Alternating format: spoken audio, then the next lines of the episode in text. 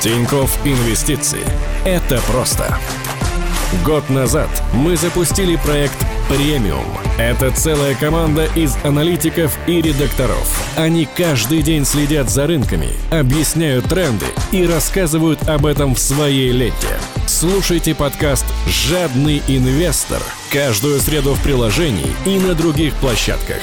Об инвестициях понятным языком – Всем привет! Это подкаст «Жадный инвестор» от Тинькофф Инвестиции. Меня зовут Даша, я ведущая и редактор. И в этом выпуске мы будем разговаривать с нашим аналитиком Дмитрием обо всем, наверное, то есть о том, что вообще происходит на рынках, почему все падает, а потом снова растет, почему все растет тогда, когда все должно падать и наоборот, почему происходит такая неразбериха и а, что нужно делать а, в таких условиях инвестору. И, конечно же, поговорим о, о фондах, которые выпустил наш Тиньков Капитал, зачем их сейчас покупать, какому инвестору они подойдут. В общем, слушайте, но перед этим, как всегда, наш голосовой помощник Олег прокомментирует главные новости этой недели. Ну и напомню, что все, что мы здесь обсуждаем, не является индивидуальной инвестиционной рекомендацией, советом, идеей, ну или предложением купить или продать конкретные ценные бумаги. Поехали! Новости с Олегом. Наконец-то день начался с позитивных новостей. Дожили. В эту среду, 25 марта, лидеры Белого дома и Сената договорились выделить беспрецедентную сумму в размере 2 триллионов долларов, чтобы смягчить экономические последствия пандемии и карантина в марте 2020 года. Ожидается, что Сенат примет законопроект уже сегодня, в среду, когда вернется на работу. Но рынки вообще-то уже растут. Ожидания по принятию этого законопроекта стали главной причиной роста рынка акций США. Например, индекс Dow Jones вырос на 11,5% за вторник это самый большой дневной рост с 1933 года. S&P 500 в это время вырос на 9,5%. Расти S&P большая и маленькая. Пусть так и будет. Чего не скажешь о самой экономике. На последней неделе крупные инвестдома на перебой дают негативный сценарий по росту ВВП США во втором квартале. Значения разнятся от минус 12 до минус 30 процентов. Самые пессимистичные прогнозы дают Морган Стэнли и Goldman Sachs. Падение ВВП на 30 и на 24 процентов соответственно. Масштаб прогнозов невероятен. Самое сильное падение американская экономика видела в 1958 году, когда ВВП упало на 10%. А сейчас, на минуточку напомню, предрекают аж до минус 30%. Но это еще не самый страшный прогноз. В Goldman Sachs также ожидают увеличения безработицы в США. Если в среднем каждую неделю в Штатах за пособиями по безработице обращается 200-250 тысяч человек, то на этой неделе это число, по мнению аналитиков, может подскочить до барабанная дробь 2 миллионов 250 тысяч человек. Консервативный прогноз 1 миллион. Хотя тоже, конечно, очень много. Предыдущий рекорд был зафиксирован в 1982 году. Около 700 тысяч новых заявок. Зачем увольнять? Когда можно перевести на удаленную работу. Не все компании Олег, цифровые и облачные банки. Сокращения коснулись в первую очередь баров, ресторанов, отелей и авиакомпаний. Например, гостиница Marriott отправила в неоплачиваемый отпуск две трети зарубежных своих сотрудников. Отели Hilton и Hyatt тоже собираются отправить в отпуск многих сотрудников без сохранения заработной платы. Я говорю со стороны бизнеса. А как тогда самая закредитованная нация будет выплачивать кредиты? А вот об этом уже подумали в правительстве США. Согласно плану поддержки, каждый американец в зависимости от э, годового заработка получит разовую выплату по 1200 долларов, если зарабатывает меньше 75 тысяч в год, и по 2400 долларов получат семейные пары с доходом менее 150 тысяч в год на двоих, плюс по 500 долларов на каждого ребенка. Это, конечно, хорошо, но как это отразится на рынках? Сокращение потребительского спроса – раз, просрочки по кредитам – два, ну и производственные простои. Так, каждая потерянная неделя в цепи поставок означает падение мирового ВВП на 2% в годовом выражении. Что касается финансового сектора, то инвестору нужно быть избирательным и понимать, какой американский банк наиболее подготовлен к такому сценарию. Кстати, об этом был один из наших выпусков подкаста. Называется «В какие банки США инвестировать?». Знаю я один банк. Тише. Кстати, инвестировать сейчас самый сок. Если вы или ваши друзья или знакомые до сих пор не начали этого делать, то пора. Тинькофф дарит бесплатную акцию новым и текущим клиентам. Чтобы получить ее, надо всего лишь поделиться ссылкой в соцсетях. Контакт, Facebook и Twitter. Ну, или отправить конкретному человеку. Найти эту ссылку вы сможете в приложении в разделе «Еще». Далее выбираете бонусы и акции, затем подарок за друга. По условиям акции вы и тот, кто откроет счет по вашей ссылке, получите по бесплатной акции. Соответственно, чем больше людей откроет счет, тем больше бумаг вы получите на счет. Полные условия акции в описании к подкасту. Свой человек в инвестициях. Ко мне в студии присоединился, наверное, наш самый такой а, уверенный в себе аналитик, а, который рискнул и пришел, несмотря на карантин. Это Дима. И мы с ним будем сегодня говорить не на одну тему, потому что вопросов, а, которые поступают нам в телеграм-канал или мы читаем даже в Пульсе и вообще от клиентов на Тарифе премиум, их много, и мы постараемся сейчас на них ответить. А, Дим, привет. Привет. Первая тема, которую мы затронем, это действие Федеральной резервной системы США. Мы уже неоднократно говорили о том, что за последнюю неделю было предпринято несколько мер, а, очень достаточно одинаковых, похожих друг на друга, но, с другой стороны, беспрецедентных. В прошлый понедельник а, ФРС США обнулила ставку, то, о чем очень долго мечтал Трамп, а также объявила о дополнительном а, количественном смягчении программе QE на 700 миллиардов долларов, но почему-то рынки не обрадовались Удивляясь этому, все стало падать, и в этот понедельник ФРС снова объявила о дополнительном количественном смягчении, и опять все как-то не растет. Почему? Ведь это достаточно такая стандартная мера, когда понижается ставка, увеличивается выкуп, а все должно расти. Почему в этот раз все не так? Действительно, в этот раз все иначе. Рынки иначе реагируют на действия ФРС. Как правило, раньше фондовые рынки США позитивно реагировали на снижение ставки, но сейчас э, снижение ставки не способствовало росту американского рынка. Этому может быть несколько причин. Одна причина — это сам характер этого кризиса. Этот кризис связан с мировой пандемией коронавируса, и никто не знает, э, когда именно мы сможем ее остановить. Но есть и вторая техническая причина, о которой хотелось бы поговорить подробнее. Последние несколько недель отличались э, аномально крупными движениями на американском фондовом рынке. Мы могли наблюдать, как американский рынок падал по 5-10% за день, и потом также отрастал по 5%. Бывает за тот же самый день, то есть там вообще не угадать, чем начнется, чем закончится. Да, движения были абсолютно безумные, и подобные движения, они влияют на то, как участники рынка оценивают риск своих же собственных позиций. Основной такой мерой э, является VAR или стоимость под риском, и эта мера риска очень сильно выросла за последние две недели. Это приводит к тому, что участники рынка просто обязаны продавать или сокращать свои позиции, чтобы соответствовать своим же собственным или регуляторным требованиям риск-менеджмента. Это касается хедж-фондов или в том числе розничных инвесторов? В первую очередь это касается профессиональных участников рынка, то есть это э, хедж-фонды, дилеры, маркетмейкеры. Все они вынуждены сокращать свои позиции и продавать бумаги вне зависимости от того, считают ли они, э, что эти бумаги в будущем вырастут или упадут. Но это такая вынужденная мера, потому что, я так понимаю, вот этот критерий, он есть определенные ограничения, и если ты им не соответствуешь, то есть какие-то санкции, которые регуляторы по отношению к тебе применяют. Да, совершенно верно. То есть у участников рынка просто не было выбора, они были вынуждены продавать бумаги. Из-за этого мы наблюдали одновременное падение практически во всех классах активов. А это редкость, насколько я знаю, чтобы падали одновременно и акции, облигации, да еще и золото, металлы просто падали тоже, это странно. Да, совершенно верно. Облигации и золото, как правило, мы относим к защитным активам, и мы ждем, что они будут расти во время коррекции но поскольку сейчас участники рынка вынуждены были продавать просто все, чтобы соответствовать требованиям риск-менеджмента, то они продавали и акции, и облигации, и золото, все одновременно. То есть под раздачу попали абсолютно все классы активов? Да, совершенно верно. Например, чтобы проиллюстрировать это, можно посмотреть на сделки на опционном рынке США на прошлой неделе. Так, один трейдер купил на 1 миллион долларов опционы put на индекс S&P 500 со страйком 200. Так, а Подожди, сколько, что?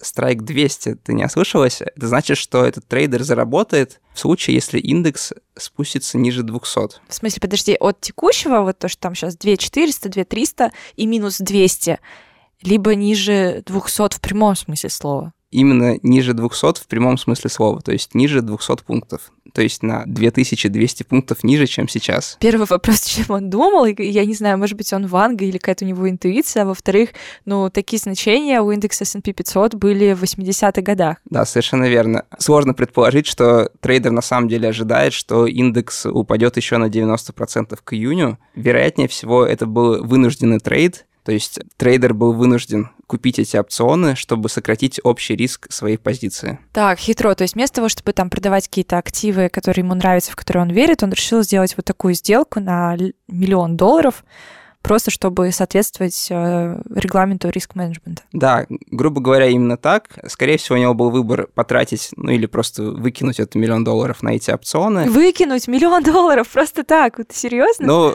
для большого игрока миллион долларов не такая большая сумма. Скорее всего, альтернативой для него было бы продать позиции на сотни миллионов долларов, и он решил, что проще просто потратить миллион и остаться в позиции еще на несколько месяцев. Ну, может быть, в этом, конечно, смысл есть, но я бы ни в коем случае не рекомендовала никому повторять такие трюки, они выполнены строго профессионалами.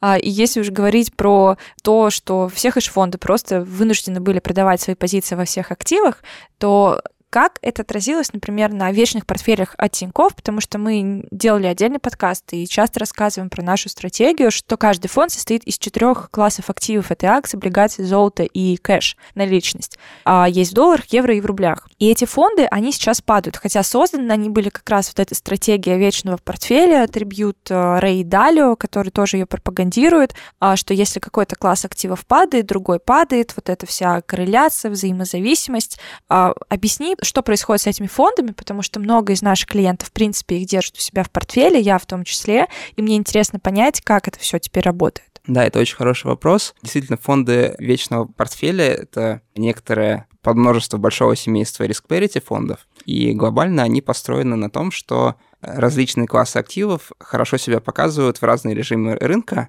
то есть, иначе говоря, между ними есть некоторые отрицательные корреляции. То есть, когда одни падают, другие растут. Mm-hmm. А сейчас на фоне э, того, что мы обсуждали, все классы активов упали одновременно, и, конечно, это негативно сказалось на э, risk фондах и, в частности, фондах вечного портфеля. Но если мы посмотрим на общее семейство risk фондов, то здесь наши фонды вечного портфеля смотрятся достаточно хорошо. Так, например, risk parity фонды Dalio падали от 12 до 18%, но они э, доступны только крупным инвесторам, а если мы посмотрим на предложения для ритейл-инвесторов, например, от э, компании Wellsfront, которая делает в Штатах такого прогрессивного робоадвайзера и предлагает риск-парити стратегии, то их фонд упал более чем на 40% э, за последние несколько недель.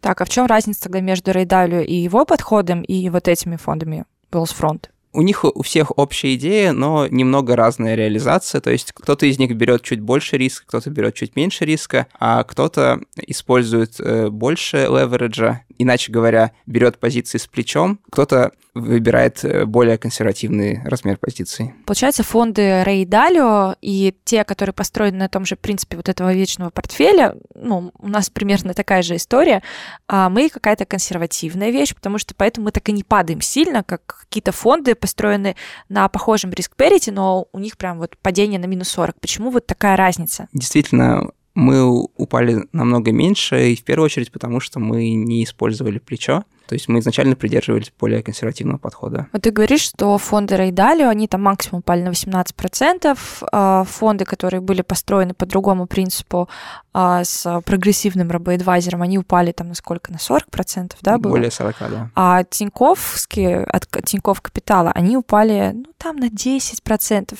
как бы не особо вообще существенно по сравнению с этим. Мы что, обыграли Рейдалио? Или почему у нас такой хороший результат? Ну, сложно говорить, что мы кого-то обыграли, поскольку мы все упали, но вместе с тем на общем фоне рынка результаты выглядят не так плохо. Можем посмотреть на индекс S&P, который упал более чем на 30%, и можем посмотреть даже на обычный ETF на американские облигации инвестиционного рейтинга, например, на LQD, который падал более чем на 20%. Несмотря на то, что облигации, которые входят в этот ETF LQD, они с высоким инвестиционным уровнем, рейтингом, то есть они это качественные эмитенты, а несмотря на это, они упали на минус 20%. А тут выходит новость, э, как раз вот от понедельника, которую я перед этим назвала, а, что ФРС теперь будет выкупать не только казначейские муниципальные облигации там, для поддержки и стимулирования экономики, но и в том числе корпоративные, как раз через ETF, то есть не конкретные выпуски, а именно вот через ETF. Значит ли это, что как-то это поддержит а, и вот такие фонды начнут расти? Действительно, можно утверждать, что это уже позитивно отразилось на стоимости качественных корпоративных облигаций. А если мы посмотрим на состояние на закрытие пятницы или даже понедельник, то фонды качественных корпоративных бумаг падали столь же сильно, как и американские джанг-банды или мусорные, мусорные облигации, ну, грубо говоря, облигации ниже инвестиционного рейтинга. То, если мы посмотрим сейчас, после объявления вот этой вот новости от ФРС, то мы видим значительное расхождение в котировках, то есть облигации высокого рейтинга стали расти, в то время как высокодоходные облигации продолжали падение. Также к числу фактов, отражающих, вероятно, вынужденные продажи трейдеров ценных бумаг, можно отнести заметное отклонение между ценой ETF на корпоративные облигации и самой стоимостью корпоративных облигаций, которые лежат внутри этого биржевого фонда. Как правило, эта разница значительно меньше процента, то есть там полпроцента, одна десятая процента, но в прошлую пятницу, и там несколько дней на прошлой неделе она достигала 5 или даже 10 процентов. Такое расхождение очень несвойственно рынкам, и можно лишь поспекулировать, чем оно может быть вызвано. Одной из причин расхождения э, мог э, стать сам коронавирус, из-за которого многие трейдеры вынуждены работать из дома. Но согласно правилам американских регуляторов, маркетмейкер может совершать свои операции лишь э, находясь в офисе. Поэтому возможно, что некоторые маркетмейкеры просто не могли выйти на работу и не могли поддерживать должную ликвидность. То есть трейдерам нельзя торговать дома? Да, это может звучать абсурдно, но действительно некоторые трейдеры, которые выполняют функцию дилера, обязаны работать э, только из офиса. Слушай, а может быть это как раз на руку, если они сейчас все по домам, и будет спокойствие на рынках. Ну, то есть они ничего не торгуют, никуда не двигают рынки, все спокойно. И розничный инвестор, сидя у себя дома, ему-то можно, ну, что-то купил, что-то продал, ему не надо подгадывать момент. Ну, тут можно дальше удариться в некоторые спекуляции, но скорее это работает иначе, поскольку на рынке продолжают работу некоторые там торговые алгоритмы, условно. Ай, блин, точно. Которые реагируют на негативные новости. Но на рынке стало меньше именно людей-трейдеров, которым, как правило, больше свойственно оценивать фундаментальную стоимость активов и начинать покупать тогда, когда эти активы стоят слишком дешево. Мы весь выпуск говорили о волатильности на рынках, потому что когда он должен расти, он почему-то падает, хотя там ФРС делает все для того, чтобы ну, хотя бы просто все это поддержать. Потом мы говорим о том, что нет, все падает, потом снова растет в течение дня, в течение недели, бум, бац, просто я не знаю, э, такие настоящие американские горки.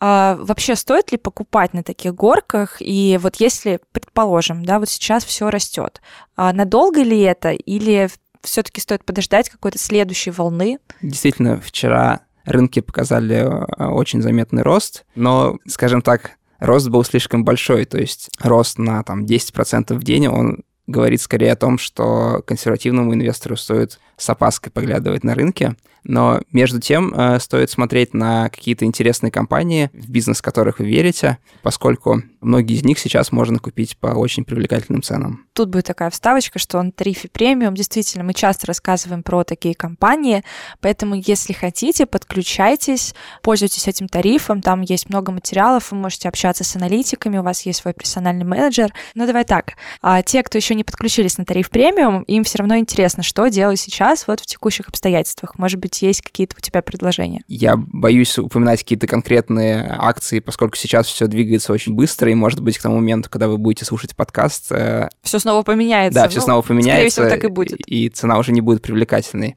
Поэтому, если у вас есть э, возможность, вы можете сами пытаться смотреть на компании, понимать их бизнес, пытаться прогнозировать, что с ними будет, и покупать их по интересной стоимости, либо вы можете просто покупать э, биржевые фонды, которые созданы таким образом, чтобы показывать результат э, в различных режимах рынка. Собственно, было как раз к прошлому подкасту много вопросов, комментариев э, наших подписчиков телеграм-канала, которые говорили, что, блин, все стоит очень дешево, хочу все. И они считают это проблемой. Вот ребят, у меня точно такая же проблема. Я хочу купить все и понимаю, что я могу ошибиться. Это все похоже на гадание на кофейной гуще. Нужно прямо строго разбираться в каком-то конкретном бизнесе.